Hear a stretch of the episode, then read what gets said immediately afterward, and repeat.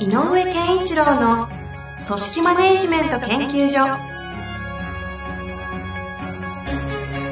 組織が一体となりゴールを達成する究極の快感。上場企業から中小企業まで延べ200社以上の支援を行った井上健一郎が組織人に関するあらゆる問題を分かりやすく解説します。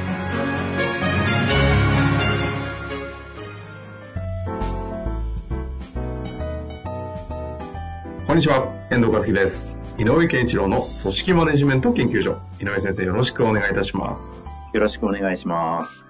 さあ、ということでね、最近なんか組織の悩みがなんかこう、深い悩み多いですね。多いですよね。はい。皆さん本当にいろいろと向き合われてるんだなというのを質問を通して感じますけれども、今日も。まあ、あと、あとね、あの、私なんかもいろんな会社さんの方と話してると、はいはいやっぱりこう、最近の、うん最近の、とかこう、最近の若い人って変、まあ、おじさんくらい言い方だけど、えっと、若い世代の人たちの考え方と、ああ、自分たちが考えてきたことと違うな、なんていうことは、やっぱり、えーたくさん、こう体験、体感してるみたいなので、その差は結構、えー、と感じてこう戸惑ってるっていう上司や経営者の方もいるなと思いますね。ですか。ちょっとその辺の具体的なね、話もしたいですし、今の聞いて、うんあっと思ったら質問とかね、お寄せいただけたらはい。嬉しく思います。はいさあ、ということで、今日の質問いきたいと思います。今日はですね、はいご質問だけいただきましたので、早速紹介させてください。えー感情が大きく動いた時に反射的にネガティブに捉えてしまう部下がいます。それをポジティブなものとして捉えるコツなどはありますか？もしくは、このような部下に指摘しても良いものでしょうか？えー例えば失敗をしてしまった時に次のチャンスがあっても同じ失敗はしたくないからこれ以上はやめておこうと挑戦しなくなってしまいます。こういう質問ですね。うんうんうんうんあの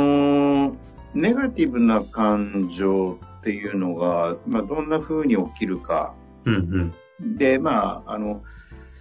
なんだろうな、傷ついちゃったなって思うネガティブ感っていうのもあると思うんですよね。うん。うん。うん、なんかこう、ああ、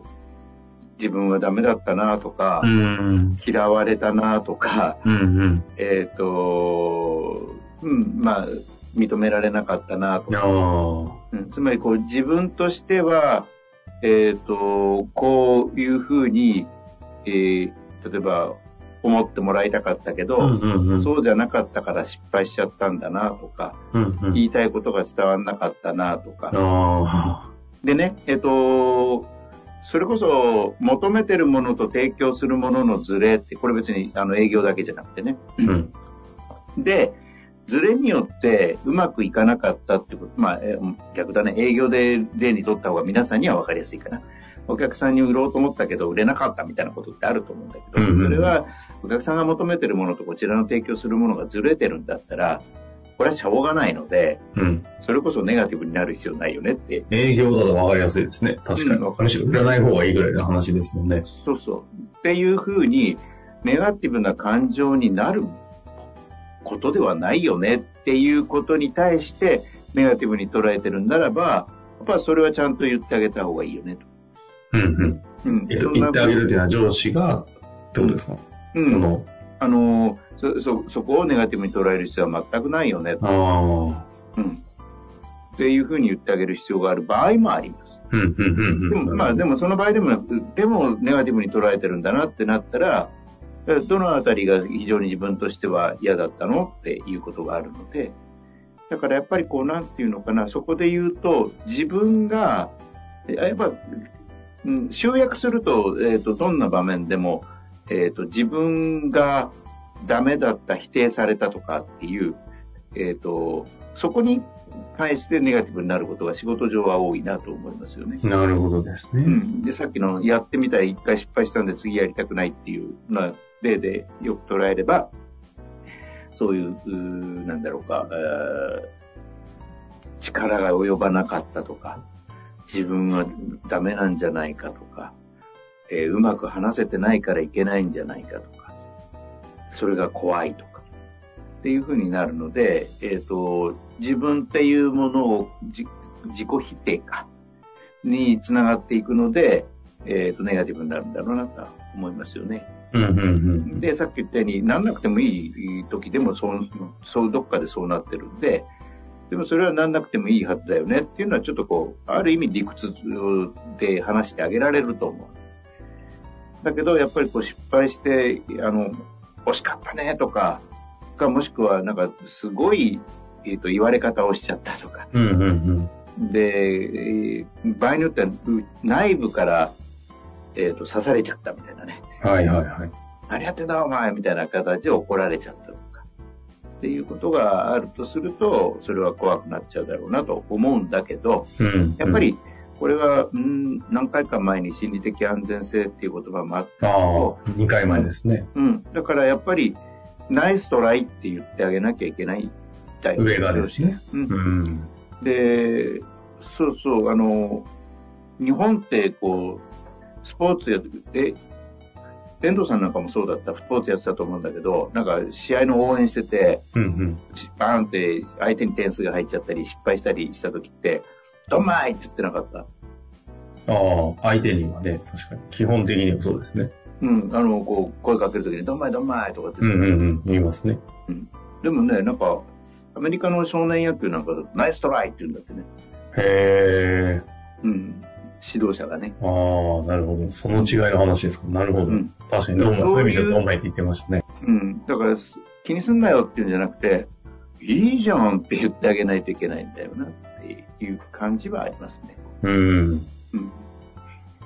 だから、基本の考えがまずそこにあるってことですね。で、ネガティブになってしまうって言った時にどうしてあげたらいいのかって、ポジティブ転換を思いっきりするっていうよりも、えっ、と、場合によっては、ネガティブに感じたのはな、なんでなんだろうなっていう根っこをある意味推測してあげな、あげながら話を聞いてあげる。さっき言ったように、どういう自己否定、何によって自己否定につながっていったのかな。うんうんうんうん。いうことをちょっと紐解いてあげて、まあ場合によってはそれ裏返すと、そんなことまでできたんじゃん、すごいじゃんっていう話になったりすることあるよね。ああ。うん。あの、ジョー先生、秋山先生がよく言うね、はいはい。優柔不断を例にとって、優柔不断だって、ね、言うけど、ななんだっけあれ、あの、なんかを聞くと、いや、でそうじゃないですよって、全然優柔不断じゃないじゃんっていうね。優柔不断な人いますかって言ったらすぐ挙げたら手を挙げる人、優柔不断じゃないじゃんってやつですかね。そうそうそうそう。ああいう感じ。うんうん。ああいう転換点っていうのはあるなと思うんで、だからそれはどこで自己否定につながる感情を持ったか。だからなんでそういう感情になったかっていうところに、やっぱりこう、えっ、と、こうちょっとあのアプローチしてあげないといけないかなとは思いますね。ちなみにあの、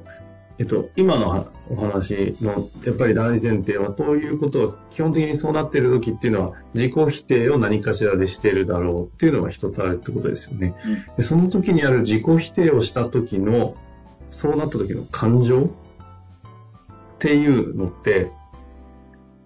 どういうことまで行きつく、要は、ここの上司の方がその立場において、その感情に何まで行き着くと、とか、どういう話ができると、その次の転換に行くのかなっていうのは、この辺ってどうなんですか？あの、なんで、えっと、例えば、まあ、ちょっと、いつも営業的な話が例を取りやすいので言うんだけど、うんうんうん。えっと、お客さんにこういうふうにアプローチしていったけど、えっと、ライバルに取られて失敗した。で、その時に、えっと、タイミングをずらし、あの、逸してしまった。って言って、でもタイミングを、をそのタイミングでやらざるを得ない事情があったのに、それをひどく否定されて、こう、えっ、と、お前んとこ遅いんだよ、なんて言われて、ガーンってきた。例えばね。はいはいはい。っていうと、えっと、なんかもううちの、うちの会社の社内体制ってこれに対応するためには、このタイミングで、そんな早いタイミングで返せないですよね、答えを、みたいなことに気づいたりして、無理ですよ、みたいな風になってたとすると、うんうんうん。と、か彼、その人は、当本人は、もう自分ではどうしようもないことが理由だからやりたくないですよっていう話になってる。でも、そのタイミング、自分の会社のタイミングが捉えられてるということと、でも自分の会社の限限定的な条件の中で提示したものの内容はどうだったのかとか、結果タイミングで失注したけど、その他のことについてはどうだったのかとか、っていうことはちゃんと紐解いてあげて、これは逆に言うと自己否定の逆の自己肯定につながるものを見つけてあげなきゃいけない。うん、ここは良かったじゃないかと。うんうんうん、でも、確かに君が言う通り、うちの体制だと、ここがダメかもねと。だけど、どうしたらこれ解決できるかねっていうところに、アプローチしてあげたりとか、上司が俺にできることないからそれって言ってあげたりとかすると、これ応援、うん、支援に変わってくるので、スタンスが。で、支え、支援してくれてる、応援してくれてるんだ。なおかつ自分がやったことの中のいいところはちゃんと認めてくれてるって、この認めてくれてると応援支援が合わせれば、全部が解消できないにしても、じゃね、自己肯定感には近づくだろうと思う、ね。ああ。うん、じゃあ先ほどその自己否定においての感情がって話もありましたけど、その前に、そのプロセスにおいてのできているところ、うん、とか至ったところの、まずちゃんと言葉にするなりちゃんと見て、そこに自己肯定をちゃんと育むという、その結果その応援支援してもらえてるんだっていう関係をちゃんとまずは作るのが方が大事。うん。なんかそんな感じですか？そう。でね、よく、あの、よく、あの、研修なんかでやる、僕なんかもやって、やってもらったのがあるんだけど、あの、社長大変ですっていうワークがあるんだけどね。うんうん、社長大変ですって何々が起きましたって、その場で即興で、えっ、ー、と、例えば工場が火事になりましたとかね、そういうネガティブなことをパーンっていうのね。で、このワークは特徴、社長の役になる人が、それはちょうどよかったって必ず頭に言われる。はいはいはい。っていうのがあるんだけど、まあそんな感じかな。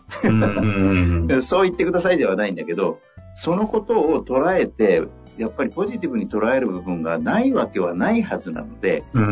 まずそれをちゃんと、まあ、そんなこと言ったってそれ慰めですよねって言われようが、思われようが、まずここは良かったんじゃないかとか。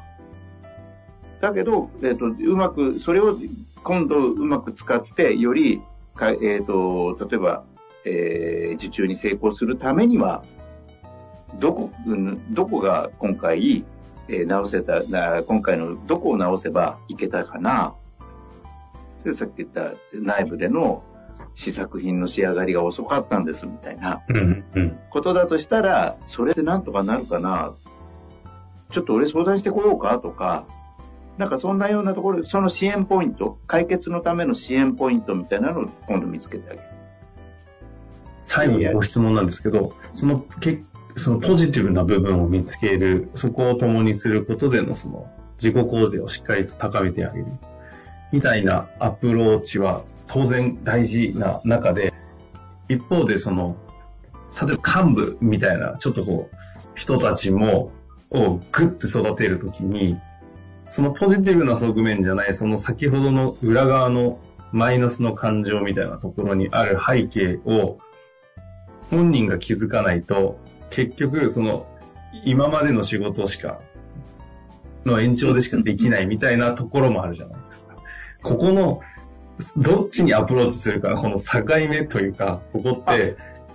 どうですか？あの、なので、えっ、ー、と、さっき言った、えっ、ー、と、3ステップになるのかなって整理するとね、うん、どうしてそんな風に思ったのっていうこと。で、えっ、ー、と、あの、まあ、うんって悩んじゃうかもしれないけど、まあ、丁寧に聞いてあげて、ああ、そこかって、もし分かったら、まあ、そうか、そこか、それはそうかもね、と。分かった。でも、ここの部分はどうだった？とか言って、次のセカンドステップとしては肯定できるものを、について、あの、フォーカスするような時間。そして三つ目、あの、ネガティブな感情のスイッチを入れた要因について、えっ、ー、と、かえっ、ー、と、それを解消、解決するためにはどうしたらいいかね？っていうことについて、パコンってこうすればいいんだよっていう前に、それについて解決のために俺も協力するから、私も協力するから、どうしようか？っていう投げかけ、支援姿勢に変えていくと。ああ。いうことの3ステップ。3ステップね。うん。なるほど。まあ、結果的に陰の両方を見た3ステップって感じでしたね、今聞いてて。で、そこで途中で幹部になるような人たちは、途中で、えっ、ー、と、自分が言いながら気づき始める人たちなんです。うん最後まで答えをも、ま、待つ、上司の答えを待つではなくて、自分で気づいていくような人たちは幹部候補生にもなってくるかななるほど。うん。まあ、というところですかね。非常に、あの、現場ではね、必ず起きているような話で、決してね、組織だけじゃないような話な気がするのでね。はい。非常に参考になるご質問いただきましたけれども、ぜひね、またこの質問を受けて、ちょっとこの辺が違うとかもしありましたらね、具体的にまたいただけたら嬉しく思います。はい。ということで、今日は終わりたいと思います。井上先生、ありがとうございました。ありがとうございました。本日の番組はいかがでしたか？番組では井上健一郎への質問を受け付けております。ウェブ検索で井上健一郎と入力し、アカラクリエイト株式会社のオフィシャルウェブサイトにアクセス。その中のポッドキャストのバナーから質問フォームにご入力ください。また、オフィシャルウェブサイトでは、無料メルマガや無料動画も配信中です。ぜひ遊びに来てくださいね。